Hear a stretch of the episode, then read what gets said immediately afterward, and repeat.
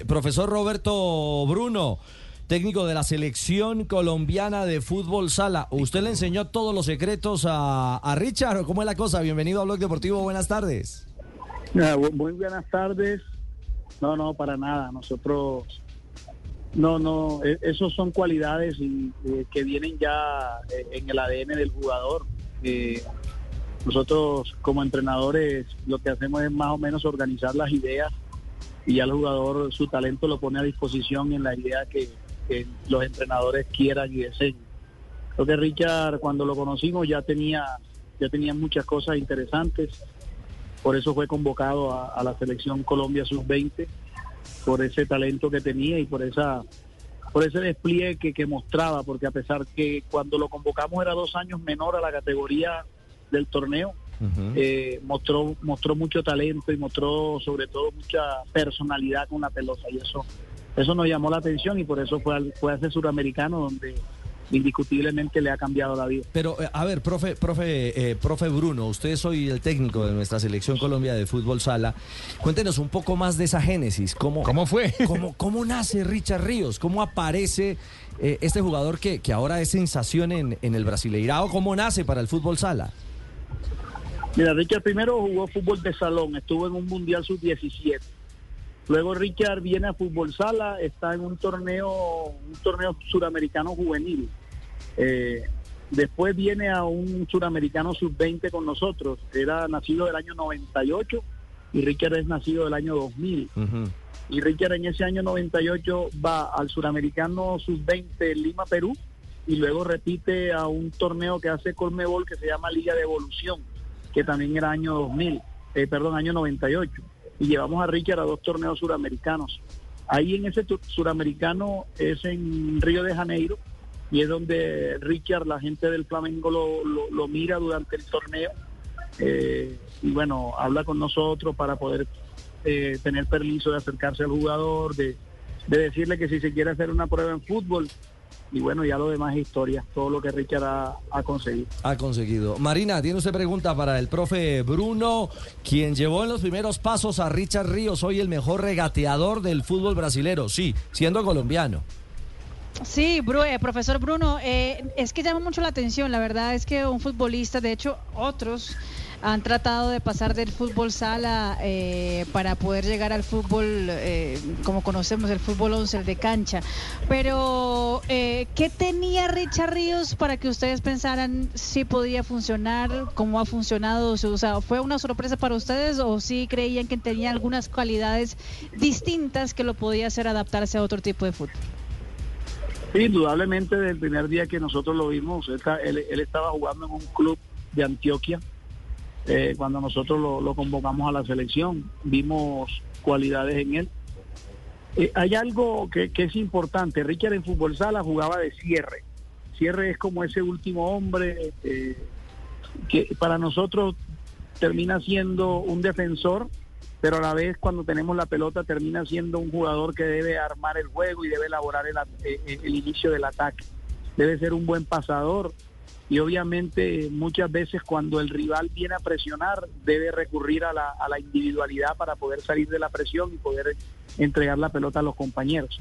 Entonces esto se repite muchas veces en este juego, eh, en constante. Esto en, yo creo que pues, se podrá repetir seis, siete veces en un minuto eh, en nuestro juego y obviamente con mucho menos espacio. Y creo que Richard eh, tiene el ADN del fútbol sala y obviamente se le facilita mucho más en el fútbol porque tiene mucho más espacio, las dimensiones son mucho más grandes.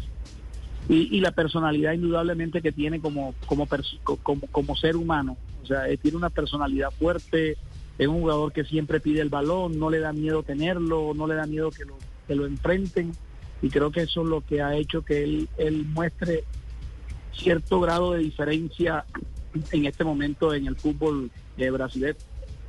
Profe, eh, eh, esa, esa reflexión me lleva a una inquietud porque en la historia del fútbol colombiano, yo recuerdo a Tresor Moreno pasando de la selección Valle de, fútbol de salón a jugar en el Cortuluá, en las menores del Cortuluá en fútbol grande. Pero también recuerdo a Viviano Mena, que fue un gran jugador de, de, fútbol de salón, que intentó en el Medellín y no alcanzó. ¿Qué diferencia hay cuando se pasa del fútbol en espacio reducido eh, eh, al, al fútbol en espacio amplio, al fútbol 11. ¿Qué otras cosas le pide el fútbol 11 que de pronto el, el fútbol en espacio reducido, el, el, fútbol sala o el fútbol de salón no entreguen? Yo creo que tiempo para poder hacer la transición, porque muchas veces ya gente adulta quiere intentarlo en el fútbol y creo que eh, no, no, no, no dan los tiempos. Eh, en Brasil se inicia todos los procesos de, de, formación en el fútbol sala, luego se hace una, una adaptación entre los 12, 13 años a, a fútbol y se hace el cambio. Y obviamente algunos se quedarán, otros se devuelven porque definitivamente no les da, pero indudablemente eh, el trabajo que, que genera eh, iniciar eh, en este en este proceso le va a dar ciertas ventajas en el fútbol sala. Ahora que escuchaba al profe Castel eh, hablar sobre el tema de Richard, y yo también soy barranquillero, nosotros nos criamos, yo también lo jugué esa en Barranquilla le dicen ese boletrapo en la calle, que era un espacio reducido eh, donde, donde las habilidades motrices se necesitaban al 100% para poder participar de estos juegos. Obviamente esto se ha perdido, ya esto no se, los niños de hoy en día no, no lo están haciendo y, obviamente nuestro deporte sería una de las herramientas que se pudieran tener para poder que el niño desarrolle todas estas habilidades que en la época de antes nosotros lo hicimos en la calle. Eh, profe, eh, según le entendí en su, en su segunda respuesta, usted contaba que esa Liga Evolución de Colmebol es la que a él le dio una notoriedad en, en, en Brasil. Fue así, digamos, él, él, él, sale de Colombia para, para que en Brasil lo vean en esa Liga de, de Evolución de Colmebol. Sí, ahí se encuentra con, con, el, con dos representantes del, de, de, del Flamengo que hoy en día son sus representantes. Eh, sigue, él sigue teniendo a estos dos representantes. Bueno, y la última conversación que tuve la verdad que es un muchacho muy centrado, muy agradecido. Me dijo que ellos iban a ser sus representantes, iban a seguir siendo sus re representantes porque ellos creyeron en él en los momentos donde quizás los clubes de fútbol en Antioquia y en Colombia no creyeron en él porque no vieron un jugador de fútbol en él. Eh, y él eso se los agradece. Eh, Richard es un muchacho muy, como lo dije ahorita, muy centrado, es muy profesional, la verdad que ha cambiado mucho al Richard que yo conocí, al Richard que hoy veo, eh, con el que converso, es un jugador muy profesional, es un jugador muy muy muy metido en, en su profesión y, y, obviamente eso me alegra mucho. Claro. Alegra y mucho Richie, una reflexión a, transformación. A, a, propósito de esto, Richie, una, una reflexión. Las ligas de evolución que, que hace Colmebol dan pérdida, económicamente dan pérdida. Es decir, las ligas de evolución se solventan con el presupuesto del fútbol profesional. El fútbol profesional, eh, digamos, Copa Libertadores, da mucha ganancia y con ese dinero se reparte a los clubes y además se sostienen este, este tipo de, competencia. Qué valioso, lo que nos cuenta el profe, que eh, tiene, tiene su, su, resultado, ¿no? Tiene sus frutos. Richard Ríos es, un poco ha cambiado, es fruto de su talento, pero ha cambiado su carrera por esta inversión que hay hacia el fútbol sudamericano, que me parece que también hay un trabajo ahí muy interesante de base. Claro, claro, de construcción. Eh, dígalo, profe. Sí, primero con mi saludo para el profesor eh, Tico. Eh, bueno, Tico, le, sí, le, le decimos acá, Tico, le decimos acá en, en, Barranquilla. profe, esto de que un jugador surja del fútbol sala y va al fútbol profesional, este, los directivos del fútbol colombiano se empiezan a interesar en eso, empiezan a mirar obedores, hay posibilidades de que surjan otros, eh, eh, o, o, realmente este es un caso así muy excepcional como el que mencionaba ahorita J de, de Tresor Moreno. Eh, ¿qué, qué, ¿qué, cree usted, profe, que está metido todo el día de lleno en esta actividad? No, mira, eh, profe, primero un cordial saludo y un honor para mí poder saludarte. Te admiro mucho lo, todo lo que has logrado, tanto como deportista y ahora como panelista. Eh, mira, en el fútbol colombiano ha habido muchos casos. Eh, Macalister Silva fue Macalister, jugador de sí. selección Bogotá eh, y hoy es un jugador de selección Colombia de fútbol de mayores, figura de millonarios. Eh, John Mario Ramírez en Millonarios también fue jugador de fútbol de salón y hay muchos jugadores que han pasado por estos procesos, lo que pasa es que son desconocidos.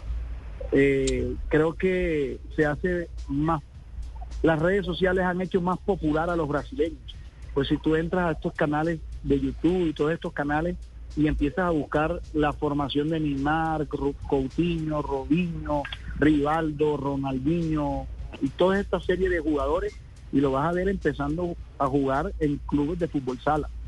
Ellos, ellos creo que entendieron que por ahí es, es el inicio del proceso formativo. Y, bueno, nosotros todavía eh, creemos en la versión de que esto perjudica, que esto hace daño, que esto el jugador el niño no lo debe practicar.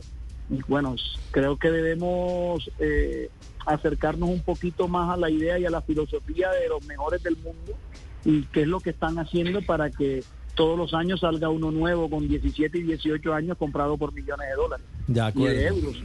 Creo que debiéramos eh, investigar un poquito más, ahondar cómo lo están haciendo. Ahora que estuve en el último suramericano sub-20, estuve hablando con el entrenador de Brasil y Corinthians tiene el formato de proceso formativo de fútbol sala hasta el pico más alto del fútbol profesional. Entonces, eh, eso es una tarea, una deuda que tengo porque quiero ir a Corinthians y quiero investigar cómo lo están haciendo. Y creo que nosotros en el fútbol colombiano también debiéramos acercarnos, tocar fuerte y decir, bueno, ¿cómo es que ustedes fabrican estos jugadores y cómo lo hacen? ¿De qué manera lo hacen? Porque, de verdad, cada seis meses salen cinco o seis brasileros. Buen laboratorio. eh, sí, o sea, están haciendo algo diferente al resto del mundo. Bueno, eh, es verdad. Y- Ahora, y- ahora, Richie. Sí. Si, si se puede, un- una rápida porque me, me- me asalta la curiosidad. Ahora, Tico, ¿se puede a lo contrario? ¿Es más fácil lo contrario que uno del fútbol pase al fútbol sala? Y yo lo veo muy difícil. Más complicado porque el fútbol sala necesita mucha, mucha estrategia, muchos movimientos eh, que se necesitan coordinados. Creo que eh, de la manera eh, de fútbol sala a fútbol, creo que se presenta un poco más fácil, sobre todo porque el cerebro eh, eh, es, es formado de una manera diferente y cuando pasa a fútbol le saca ventajas. Eh, Fabio, sabes que yo también he jugado fútbol en esos torneos ya de rodillones porque nosotros ya somos rodillones. Sobre le, todo digo la Fabio. ver- sí. le digo la verdad que yo que practiqué toda mi vida este deporte y hoy voy a jugar fútbol, siento que el fútbol lo veo en cámara lenta. Yo me imagino Buena que un jugador competitivo, Claro.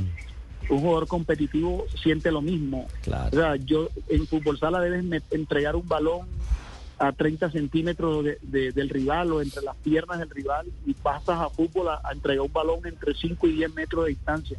Creo que eh, eh, el jugador de fútbol sala le saca mucha ventaja, mucha ventaja a esta herramienta cuando pasa fútbol. Pues, profe, me parece valiosísimo su aporte al técnico de la Selección Colombia de Fútbol Sala, al profe Roberto Bruno, al profe Tico Bruno, eh, que nos comparte esta reflexión sobre el porqué de este Richard Ríos y el por qué hoy es considerado el mejor regateador. Un, deta- un, dat- un detalle final, profe. Eh, un episodio que se replica en el fútbol femenino. Lady Andrade, eh, ¿quiénes se me van Daniela quedando? Montoya, Cataúz. Montoya. Mayra, Mayra jugó en- Ah, con muchas, muchas que también nacieron allí y hacen hoy parte de Fue la su selección primera absoluta, posibilidad. ¿no?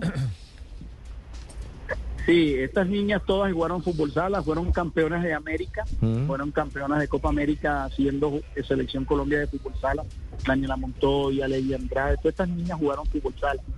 Y, y todavía el fútbol sala sigue sacando niñas para el fútbol. Ahora estuvimos en un torneo en Brasil y dos de las niñas mías decían que, que ya tienen propuestas de clubes de fútbol y obviamente eh, mi, mi consejo en ellas es que, que lo intenten Claro. porque obviamente el dinero en el fútbol es mucho mayor que en nuestro deporte y que su futuro puede puede ser mucho mucho mejor eh, en tu profesional. Profe, que nos siga surtiendo de muchos Richard Ríos a futuro. Bueno, este este año que viene vamos a probar a dos jugadores más en clubes profesionales. Todavía ¿Cuáles? No vamos a, todavía no vamos a hablar al respecto, pero estaremos pendientes. Yo sé que yo sé que serán buenas noticias también. Bueno, eh, eso esperamos. Un abrazo. Queríamos su reflexión. Usted que lo conoce como el que más. A nuestro Richard Ríos, que también nos llena de alegría y orgullo ahora en la Selección Colombia. Un abrazo, profe. Éxitos. Gracias a todos. Saludos a Fabio, al profe Castel y bueno y a todos los que están en la mesa.